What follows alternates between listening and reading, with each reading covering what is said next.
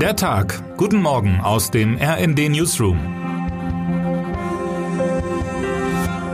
Es ist Dienstag, der 12. September. Auf den ersten Blick mag es wie ein technisch-juristisches Verfahren anmuten, doch es könnte enormen politischen Sprengstoff bergen.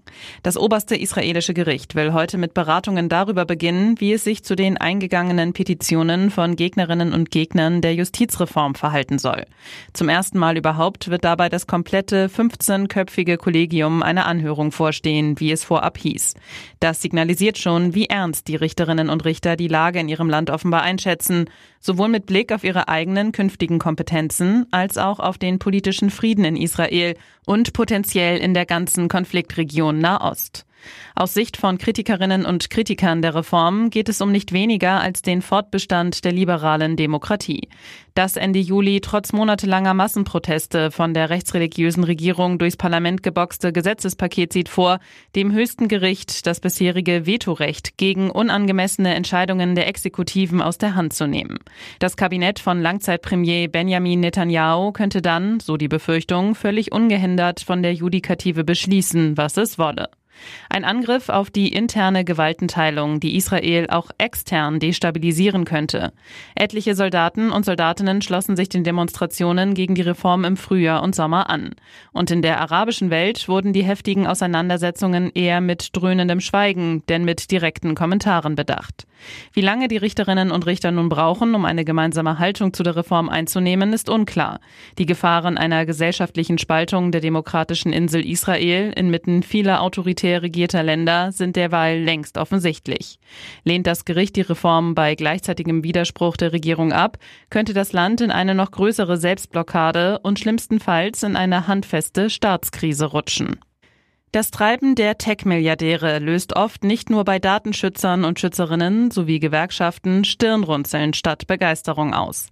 An kaum einem visionären Superreichen schieden sich die Geister zuletzt aber so sehr wie an Elon Musk.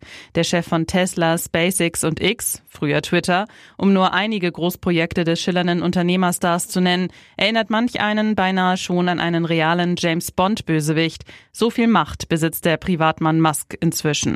Seine Kontrolle über das Satellitennetzwerk Starlink, das auch bei der militärischen Kommunikation im Ukraine-Krieg eine zentrale Rolle spielt, war dabei nur die jüngste Kontroverse. Trotzdem oder gerade deswegen mischt sich in die Empörung bei vielen auch Faszination oder gar offene Bewunderung für das Selfmade-Idol, das einst aus Südafrika nach Nordamerika auswanderte.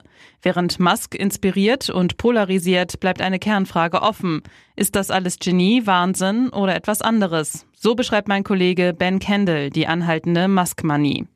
Mit Spannung wird jetzt eine Biografie erwartet, für die der US-Journalist Walter Isaacson Musk zwei Jahre lang begleiten durfte. Reisen im Privatjet und lange nächtliche Gespräche inklusive. Seine Erkenntnis, so schräg seine Ideen manchmal auch daherkommen mögen, Musk glaube stets an alles, was er vordenke und tue. Letztlich wolle er die Welt retten. Daher die Affinität für Themen wie die Kolonisierung des Nachbarplaneten Mars, die Investitionen in künstliche Intelligenz oder Bionik und Gehirnimplantate. Eine deftige Prise Selbstinszenierung muss nach Einschätzung Isaacsons dabei freilich immer mitgedacht werden. Heute erscheint das Buch bei Penguin Random House. Wir werden sehen, ob es außer den eingefleischten Musk-Fans vielleicht auch Weltverschwörungsanhängern und Anhängerinnen neues Futter liefern könnte. Hier ist denn schon wieder Apple-Event? In schöner Regelmäßigkeit beglückt der wertvollste Börsenkonzern Tech- und Wirtschaftsjournalistinnen und Journalisten aus aller Welt mit aufwendig produzierten Neuigkeitenshows. Auch heute Abend dürfte es auf dem Hauptcampus in Cupertino und in digitaler Übertragung um die wichtigsten Produkte des Unternehmens in den kommenden Monaten gehen. Aus Apple-Sicht einkalkuliert ist natürlich die Hoffnung, dass die Jünger rund um den Globus anschließend in die Shops pilgern mögen. Kritische Fragen etwa zu den Arbeitsbedingungen bei seinen Auftragsfertigern oder zur Zukunft des chinesischen Marktes muss sich die von Steve Jobs mitbegründete Firma schon seit einer Weile gefallen lassen. Und der ständige Event-Hype erscheint zuweilen wie ein eingeschliffenes Ritual. Offiziell hält sich der Konzern zum Inhalt der Präsentationen bedeckt. In der Branche gilt es aber als wahrscheinlich, dass die nächste Version des Verkaufsschlagers iPhone heute im Zentrum der Show stehen wird. In den September-Veranstaltungen wird daneben traditionell auch die nächste Generation der Computeruhr Apple Watch vorgestellt. So oder so, die wirtschaftliche Bedeutung des iPhones bleibt für Apple immens. Das wichtigste Produkt des Hauses steht nach wie vor für über die Hälfte der Erlöse. Allerdings kann selbst die Schar der treuen Apple-Anhänger und Anhängerinnen nicht mehr verhindern, dass der allgemeine Abschwung am Smartphone-Markt auch das Silicon Valley Schwergewicht trifft.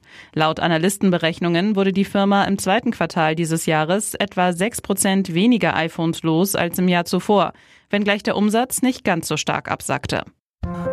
Wer heute wichtig wird.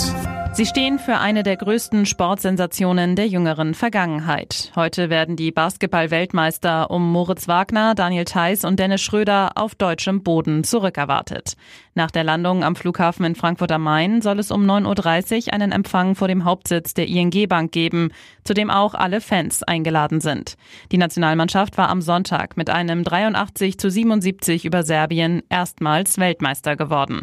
Angesichts der deutschen Tristesse in anderen Disziplinen hätten es vor dem Turnier nur wenige für möglich gehalten, dass Deutschland den WM-Pokal im Basketball nach Hause holt. Im Halbfinale bezwangen Schröder und Co. schon den Hochkaräter USA. Gibt es im Land nun vielleicht einen neuen Boom wie 1992 nach dem Auftritt des US Dream Teams bei den Olympischen Spielen in Barcelona? Oder können die Korbjäger vielleicht sogar eine Aufbruchstimmung im deutschen Profisport erzeugen? Und damit wünschen wir Ihnen einen guten Start in diesen Tag. Text Jan Petermann, am Mikrofon Jana Klonikowski. Mit rnd.de, der Webseite des Redaktionsnetzwerks Deutschland, halten wir Sie durchgehend auf dem neuesten Stand. Alle Artikel aus diesem Newsletter finden Sie immer auf rnd.de slash der Tag.